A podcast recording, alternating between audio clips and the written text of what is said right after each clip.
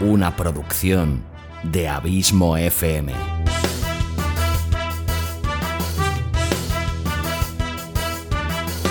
¿Quieres disfrutar de tu tiempo libre escuchando grandes historias, audiolibros y relatos? Un podcast literalmente literario.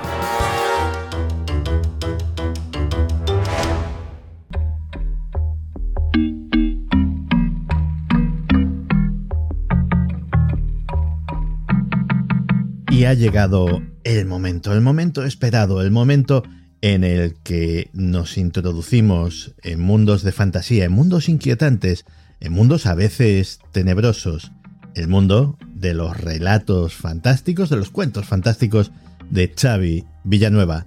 Xavi, con mucho retraso, pero feliz año. Igualmente, pero bueno, para este tipo de cosas yo creo que nunca es tarde, Santi. Pues igualmente para ti, espero que el 2022 acabará bien y el 2023, pues nada, en principio te haya traído todo lo que hubieras deseado, tanto a ti como a los oyentes, pero bueno, sobre todo a ti, que de quién se trata. Y bien hallado, como siempre, aquí a mi segunda residencia, podcasteril.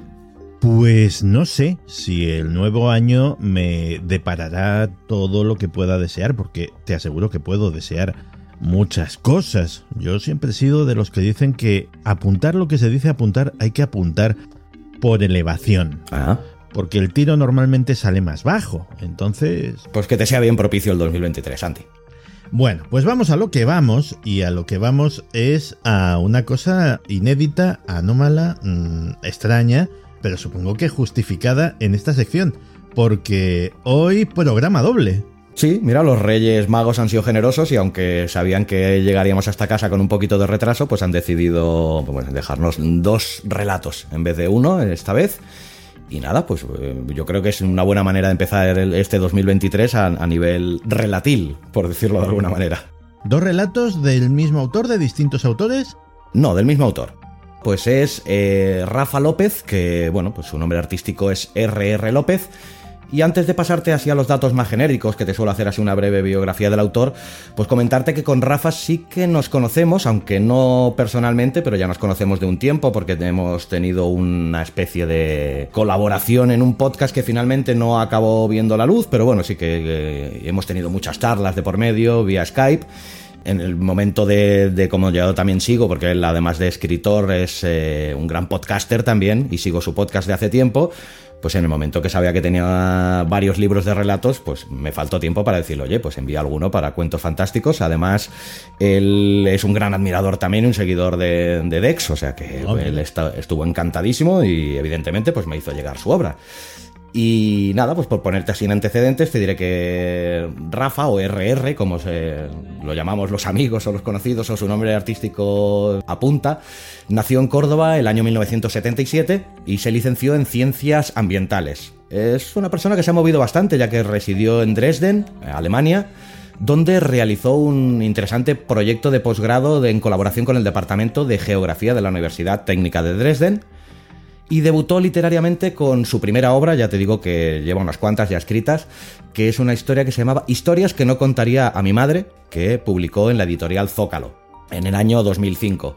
Luego, eh, así como yo te he comentado alguna vez que eh, de mis propios proyectos he ido encauzándolos en diferentes ámbitos, pues eh, Rafa hizo lo mismo y de esa obra titulada Historias que no contaría mi madre nació en el 2013 una edición digital, un blog, que en el que aprovechó en principio para relanzar dicha novela y que ahora se ha acabado transformando con el tiempo en un blog en el que escribe sobre literatura de terror, literatura de humor, misterio y fenómenos paranormales, que son pues sus ámbitos favoritos y que, como ves, pues tienen bastantes puntos de unión con Dex. Desde entonces ha publicado como escritor independiente seis novelas y un ensayo sobre fenómenos paranormales. En febrero del 2017, Ediciones Luciérnaga publicó su ensayo Seres de otra dimensión, una obra que aborda desde una perspectiva divulgativa y desenfadada los temas del mundo del misterio y lo paranormal. Por lo que vas viendo, creo que también es eso, pues un poco carne de Dex, ¿eh? Sí, sí, ya lo creo. Y como te digo, pues en el mundo de los podcasts tiene un podcast que lo lanzó en el año en agosto del 2018 y que se llama El horror cósmico con la S entre paréntesis, eh, ya que es un gran seguidor tanto de la obra de Lovecraft en general como del horror cósmico eh, de hace mucho tiempo. Además también es un gran entendido en cultura de terror, humor y ocultura. Actualmente reside en Córdoba, donde compagina su actividad de blogger, podcaster y escritor con su desempeño como técnico en desarrollo rural. Pues bien, este es Rafa López, más conocido como RR López.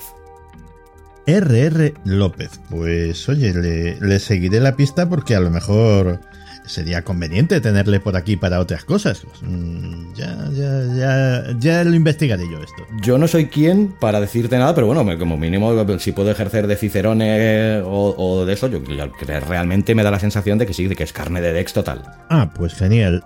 Y entonces tenemos dos relatos que me imagino que no serán excesivamente largos. No, precisamente por eso he decidido también traerte dos porque, bueno, más o menos entre los dos eh, llegan a lo que es la duración normal que te suelo hacer de los relatos, que son entre 20 y 30 minutos. Creo que los dos, creo recordar que sumaban unos 29, 28, 29 minutos. Y que, bueno, te, sin spoilear como siempre y adelantando lo mínimo posible, sí que te adelanto, el título del primero es El jarrón de la escalera, que es un relato de terror clásico perteneciente a, la antología, a su antología eh, Fragmentos, eh, Fragmentos de Ironía y Muerte, que publicó el año 2018.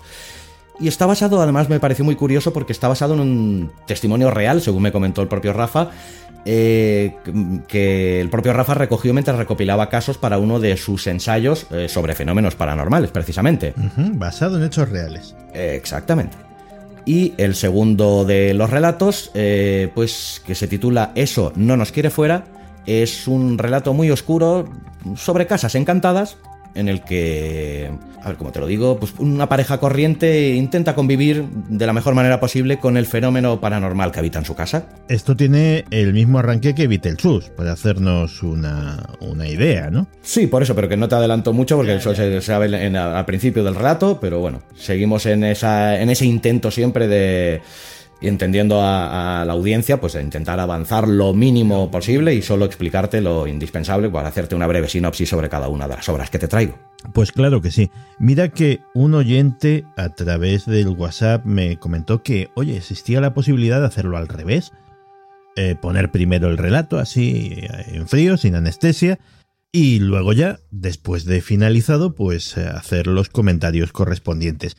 Pero no lo veo. No lo veo porque primero no me gusta lo de, ala, te enchufo el relato y, ya veremos. Y luego porque si los comentarios van a posteriori, yo creo que caeríamos en la tentación de analizar, de ponernos ahí muy estupendos y sacarle punta a todo, y esto quiere decir aquello y tal. Y no sé, no, no, no, no lo veo. Aún así le daré una vuelta porque todas las sugerencias de los oyentes merecen consideración. Hombre, se nos podría alargar, al menos en el tiempo, eso sí, no sé si te interesará a ti de cara de Exo, ¿no? Pero bueno, sí, evidentemente pues, sería un formato interesante también, lo único que sí que se nos podría hacer un poquito más largo, quizás. No, la longitud no es algo que me preocupe, esto es podcast, dura lo que dura y punto. No, es eso de que nos pondríamos a analizar y yo creo que no es nuestro papel, ese papel es de los oyentes. Sí. Y además, oye, la idea ya está aquí lanzada, si alguien tiene algo que decir, si gusta, pues hay vías de contacto con el programa y, y ya está, pero de momento vamos a hacerlo como siempre. Y si no, pues bueno, como se suele decir en estos casos, cuando algo funciona mejor no tocarlo y si de momento ha funcionado así la cosa, pues perfecto, que sigamos así. Pero bueno, que si las sugerencias de los oyentes nos condujeran a hacerlo otro, por mí estaría también encantadísimo hacerlo de esta manera. Pues de momento vamos a hacerlo de la forma tradicional. Vamos a disfrutar de este par de relatos que nos trae, aparte del autor, el talento descomunal de Xavi Villanueva. Xavi, como siempre, un abrazo muy grande, muchísimas gracias por tu trabajo y eso, feliz año. Feliz año también para ti, muchísimas gracias eh, también a ti por tenerme cada vez que es necesario en este programa que tanto admiro y nada, también decirle a los oyentes pues que si les gusta este, estos dos relatos y quieren saber algo más de, de, RR, que lo busquen en redes sociales y que sigan su podcast que es muy interesante, o en Amazon pueden encontrar cualquiera de sus libros. Un fuerte abrazo para ti y para toda la audiencia y feliz 2023 para todos.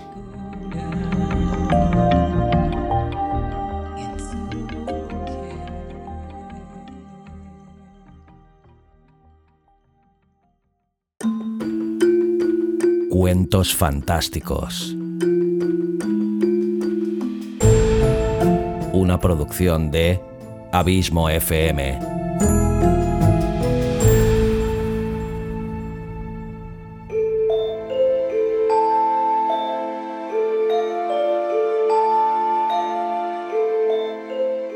El jarrón de la escalera de R.R. R. López.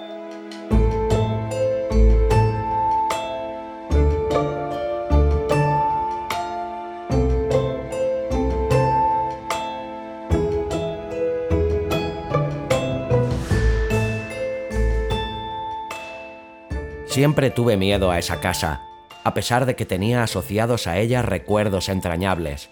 Las vacaciones, la familia del pueblo, la inocencia perdida de la niñez, la diversión de los juegos infantiles, el primer amor de verano. A pesar de que siempre estaba entreverada con esos recuerdos, porque su presencia en realidad era nefasta, siniestra, como si se colara en las imágenes mentales de mi biografía como un fantasma que aparece en segundo plano en las fotos familiares para asustar con su tétrica presencia. Era la típica casa de pueblo, grande, antigua, llena de recovecos y de techos altos imposibles de calentar en invierno. De hecho, eso era lo que la caracterizaba. Era fría en invierno y fría en verano anormalmente fría, con un helor que te encogía el alma en un puño cuando tenías que recorrer sus pasillos solitarios en las sombras de la noche, porque la casa te observaba.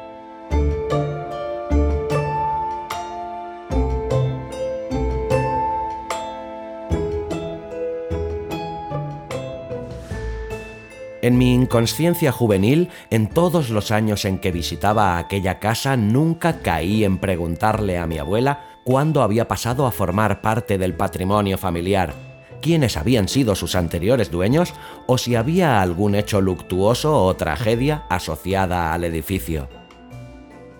En el pueblo tampoco es que tuviera mala fama, era una casa más de las que parecían haber estado siempre ahí. Era como los secretos de las familias, Solo podías entender su terror si vivías de puertas para adentro.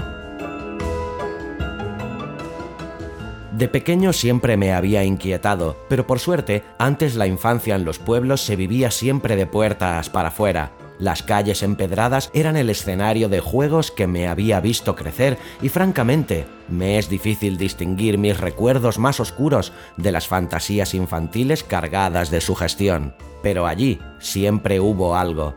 Mi abuela lo toleraba, se había acostumbrado a aquel inquilino incierto, aquel habitante inesperado, que a veces hacía que bajara la temperatura o que cambiaran las cosas de sitio, a los pasos a altas horas de la noche por el pasillo, a los movimientos de muebles en las habitaciones en las que no había nadie.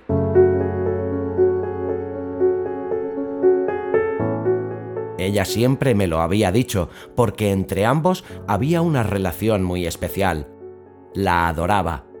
Pero yo solo sería consciente mucho más tarde de que lo que siempre me contaba era cierto, una vez que los escabrosos acontecimientos que quiero contar hubieron sucedido. Como digo, no comencé a tener certeza de que algo extraño habitaba en la casa hasta que tuve ya cierta edad aún era un muchacho despreocupado que gozaba de mi atolondrada juventud y las fiestas del pueblo eran un reclamo perfecto para caer en la sutil trampa del caserón. El hecho de que mi abuela estuviera de viaje era la oportunidad perfecta para tener un poco de independencia, por lo que me fui del piso de mis padres en la capital a la casa del pueblo, donde estaría acompañado de mi prima y una amiga suya a la que esperaba seducir si las condiciones eran propicias.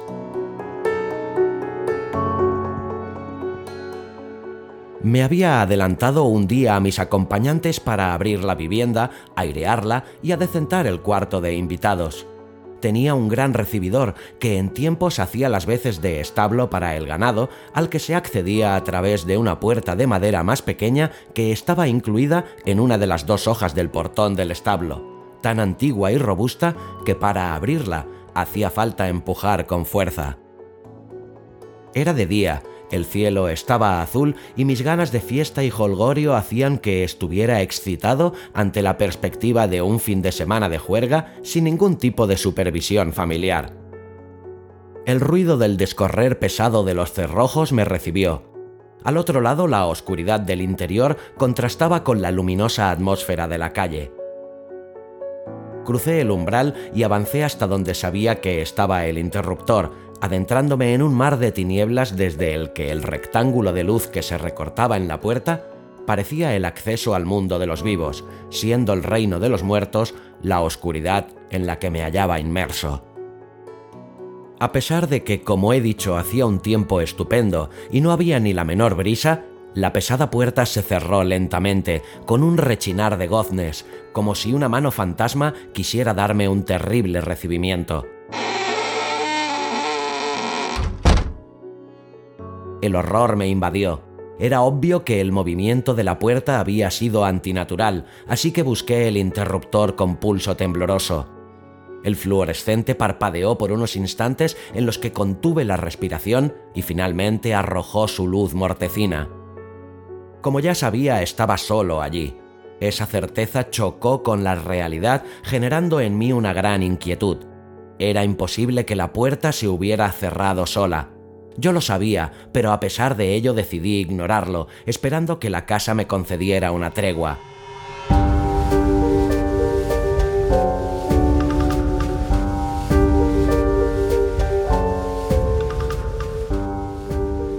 Avancé por la habitación que combinaba las funciones de salón y cocina, encendiendo las luces a mi paso, y subí por la escalera.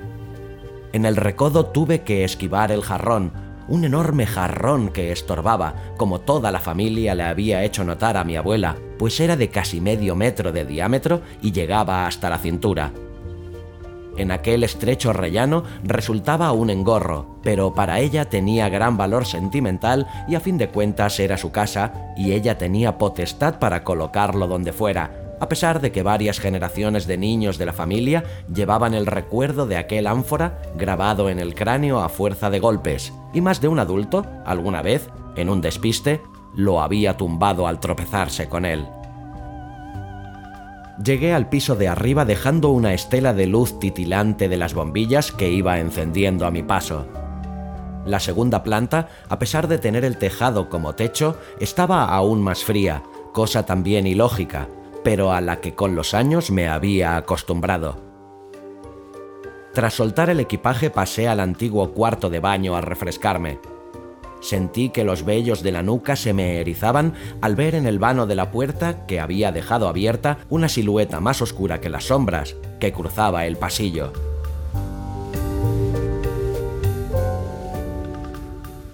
Mi corazón comenzó a palpitar. Sabía que aquello tenía que ser una alucinación, pero no pude evitar cerrar de un portazo y echar el pestillo para proseguir sintiéndome ahora más protegido con mis abluciones.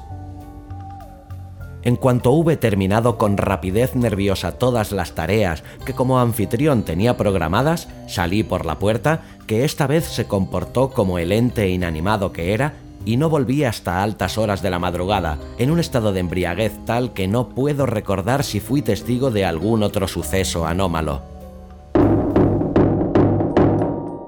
Unos tremendos golpes me despertaron. Con el corazón en un puño me levanté tratando de localizar el origen del sonido. Era aquella maldita puerta. Bajé corriendo dispuesto a desvelar el misterio. La puerta vibraba con sonoridad como si la estuvieran aporreando desde fuera. Al abrir para examinarla me encontré con mi prima y con Susana, su amiga, y no pude por menos que encogerme al ser consciente de que las había recibido en calzoncillos.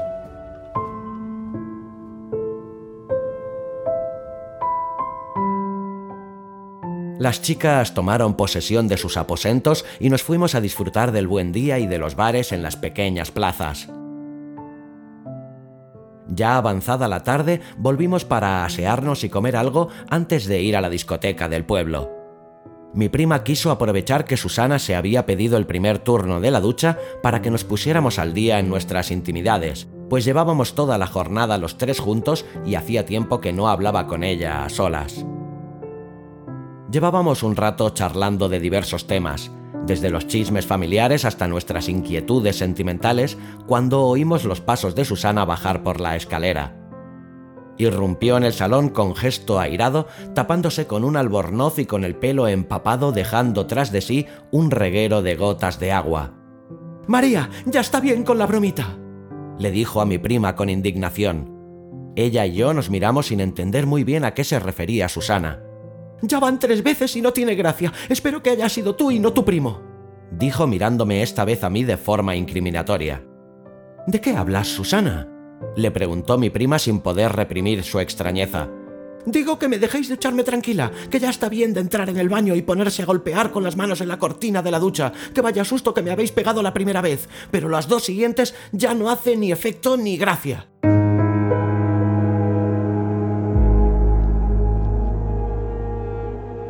En ese momento noté un vacío en el estómago seguido de un cosquilleo desagradable y sentí que mi rostro debía estar tan blanco como se había quedado la cara de mi prima en ese momento. Ambos nos miramos, callados, pero con el entendimiento prendido en los ojos. La chica se dio la vuelta y volvió a subir a la segunda planta, y nosotros nos quedamos congelados, sin poder cruzar ni media palabra, porque sabíamos con certeza que el otro no había hecho nada de lo que nos acusaba Susana, por lo que nos encontrábamos ante un imposible. Estábamos solo los tres en la casa.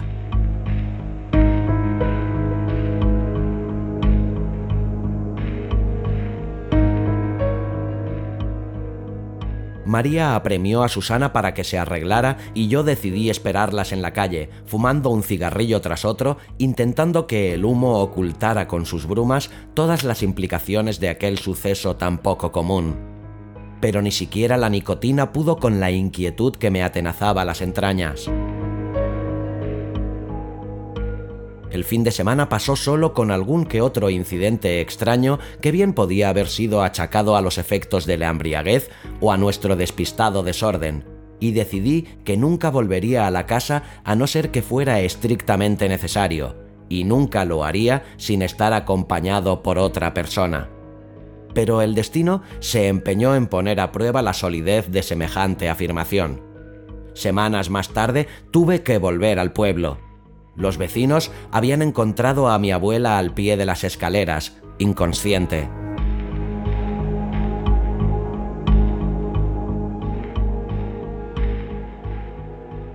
Justo en la puerta del hospital, mis padres recibieron una llamada de mi tía. Necesitaban que se pasaran por la casa a coger su neceser. Mi madre me pidió que me llegara yo y dada la situación no tuve fuerza moral para negarme. Haciendo de tripas corazón, enfilé la calle principal y me fui andando hasta la casa.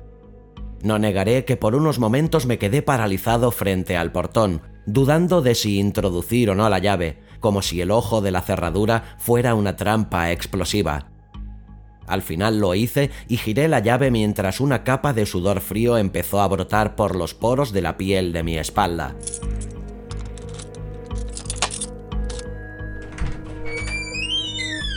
Comencé a avanzar en el silencio acechante de la casa. Sentía el pulso palpitar en mi garganta. Subí por las escaleras, rodeé el incómodo jarrón en el recodo, llegué hasta la planta superior y activé el interruptor, y la luz se encendió con un chisporroteo de corriente. Entonces, cosa de la que me avergüenzo, eché a correr, Entré en el cuarto de mi tía y cogí el neceser para salir de nuevo por la puerta como un mozo en San Fermín, mirando atrás no fuera a ser que algo viniera a cogerme. Tuve que frenar al llegar al rellano para no chocarme con el maldito jarrón. Y, como no podía ser de otra forma, la casa quiso dejar patente que no estaba solo, cerrando el cuarto de mi tía de un portazo. Al salir de nuevo por la puerta, Quedé aliviado. Cuando volví al hospital comprobé con alegría que mi abuela había abierto los ojos. Mi tía nos puso al tanto. Al parecer había resbalado desde el tope de las escaleras y en su caída llegó justo hasta el suelo de la planta baja. No se había matado de milagro.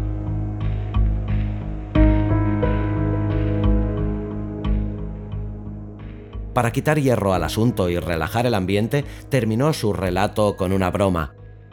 Por suerte, su jarrón favorito estaba intacto, no se había movido del sitio. Aproveché un momento en que todos salieron para quedarme a solas con la abuela. Ella me cogió la mano y me miró a los ojos con su rostro arrugado por años de experiencia y sabiduría. Abuela, le pregunté con timidez, ¿qué te pasó? Niño, respondió ella solemne. Tú sabes que allí hay algo, ¿verdad? Sí, abuela, contesté intrigado. Tu tía y tu madre siempre me ignoran cuando lo digo. Prefieren hacer oídos sordos, pero tú lo has sabido desde siempre. Sí, ratifiqué. Hijo mío, esa noche me levantaron en vilo y me tiraron como una pelota. Ni siquiera toqué los escalones. Eso quería matarme, pero no lo ha conseguido.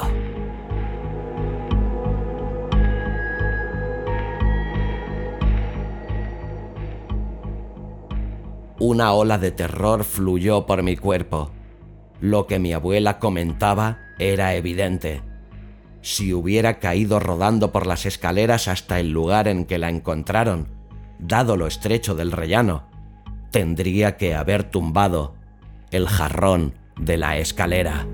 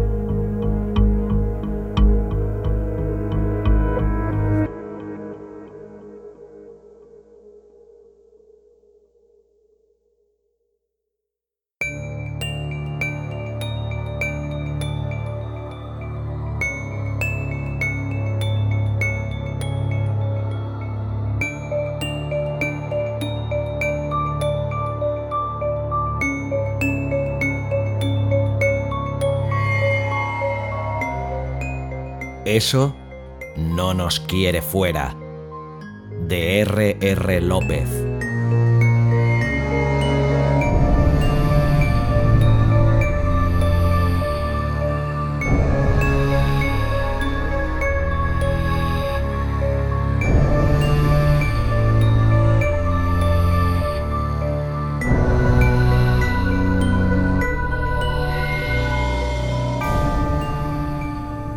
Martín despertó, inquieto. Hacía meses que su sueño era agitado y los continuos ruidos en el desván por las noches no ayudaban lo más mínimo. Ya estaba otra vez eso. Era como un niño pequeño malcriado. Intentaba por todos los medios hacerles la vida imposible. Martín sintió incomodidad, un escalofrío, cuando se imaginó los bultos y cajas moviéndose solos en la oscuridad.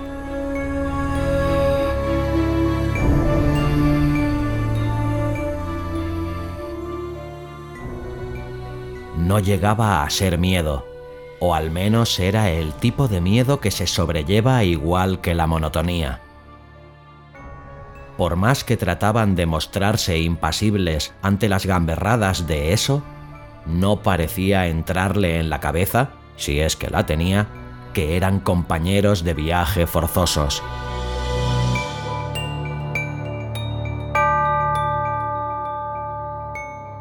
La pareja se había gastado todos sus ahorros en la entrada de la casa y ahora estaban atados por una hipoteca, por inverosímil que sonara, a una entidad paranormal.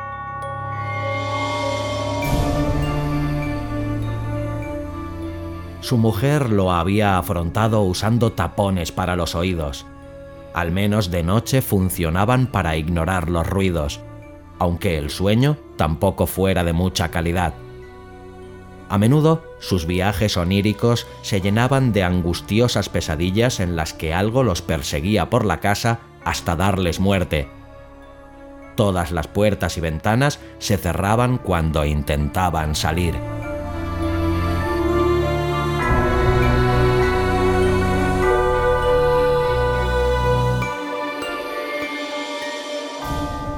El terapeuta al que iba su mujer le había dicho que sin duda era una metáfora que usaba su subconsciente para expresar la angustia que les causaba el compromiso financiero de tener una hipoteca a 30 años. Mierda de vida.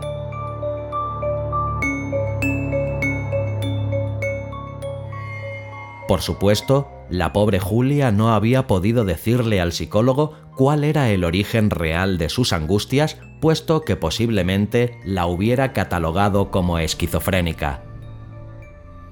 No podía hablarle de las corrientes de aire frío en algunas zonas determinadas de la casa, de los susurros que flotaban en el aire, de los dedos fríos que te rozaban la nuca cuando sabías que detrás de ti no había nadie.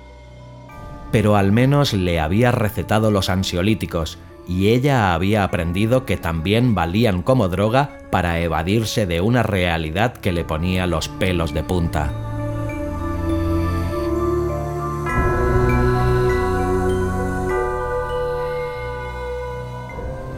A veces le había implorado a Martín que lo dejaran todo, que abandonaran la casa, aunque tuvieran que mudarse a un estudio en el peor de los barrios de la ciudad y subsistir en la miseria hasta que consiguieran malvender el inmueble, que en el momento alcista de la burbuja tan caro les había costado, pero él se resistía. Era una cuestión de principios.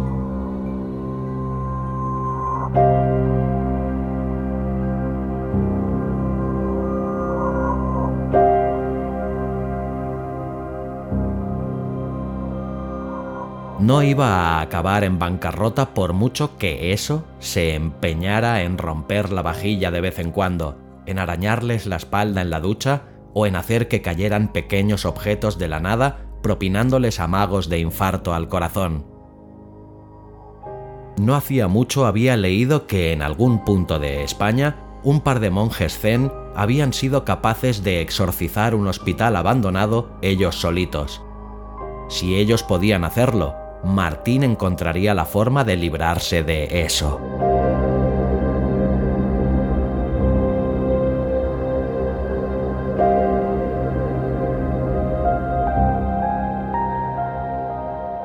Pero por más que leía sobre el tema, por más que intentaba invocaciones, hechizos o traer a la casa a mediums altruistas, porque la carestía le obligaba a vetar cualquier opción que supusiera un gasto, eso no paraba de fastidiarles.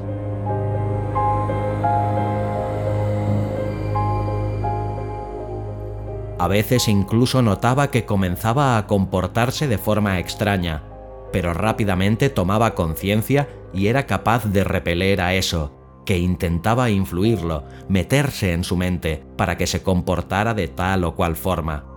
Estaba seguro, su gran fuerza de voluntad y paciencia infinitas eran sus mejores armas.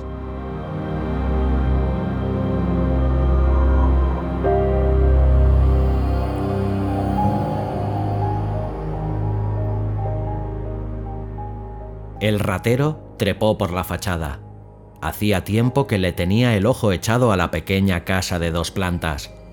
Se encaramó como pudo al diminuto balcón e imprecó para sus adentros al ver la cerradura de seguridad de la ventana no pudo evitar que la carne se le pusiera de gallina cuando el cerrojo se descorrió ante la acción de unas manos invisibles.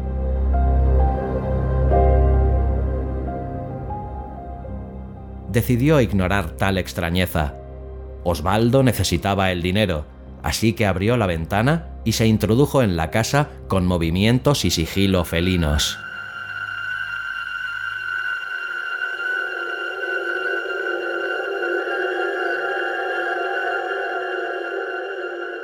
Martín oyó pasos en el corredor. Volvió a abrir los ojos y maldijo para sus adentros. Ese truquito era nuevo. Ni siquiera se levantaría a comprobar qué era. se dio la vuelta en la cama y trató de seguir durmiendo.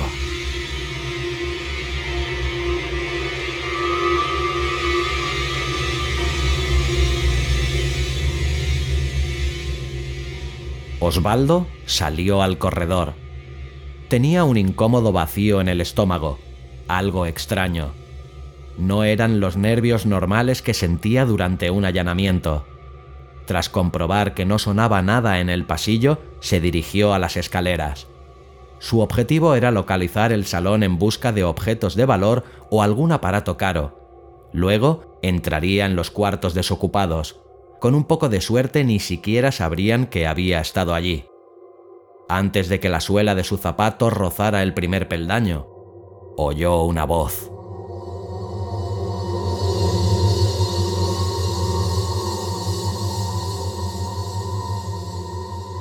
Martín pegó un brinco en la cama. Una voz masculina, amenazante, había gritado. Sé quién eres, Osvaldo. Te voy a matar. ¿A qué demonios estaba jugando eso? Entonces la puerta se abrió, entró un extraño y le destrozó la cabeza con una palanca. Por su parte, su mujer ni siquiera tuvo tiempo de despertar antes de que le fracturaran el cráneo.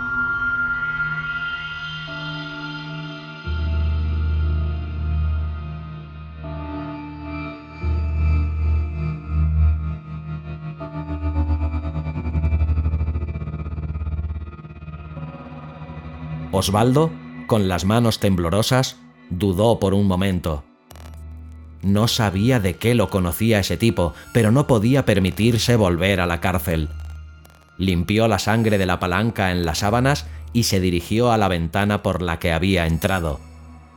Comprobó aterrorizado que la ventana había vuelto a cerrarse sola. Su instinto criminal le dijo que se hallaba en peligro. Trató de calmarse, la llave tenía que andar por algún sitio.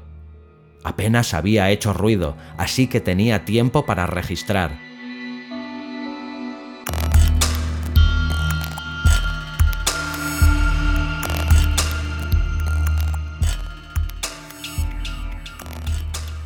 Cuando se giró, del susto, el corazón se le escapó por la boca. Una silueta enorme, alta, se dibujaba en el pasillo. No era una persona, solo era una sombra terrible. Comenzó a oírla en su cabeza. Le decía cosas horrorosas. Comenzó a llorar. El pulso disparado le latía en las sienes. Aquello estaba ya dentro de él. Sacó la navaja que llevaba en el bolsillo. No podía resistirse a aquella fuerza abrumadora. Se abrió la garganta de oreja a oreja de un solo tajo y cayó, agonizante, al suelo.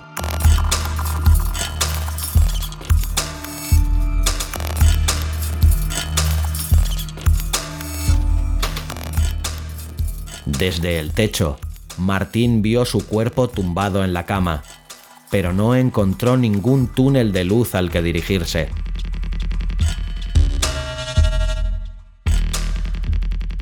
Entonces lo entendió. Eso no los quería fuera de la casa. Quería que pasaran la eternidad haciéndole compañía. Otras tres siluetas se dibujaron en la puerta.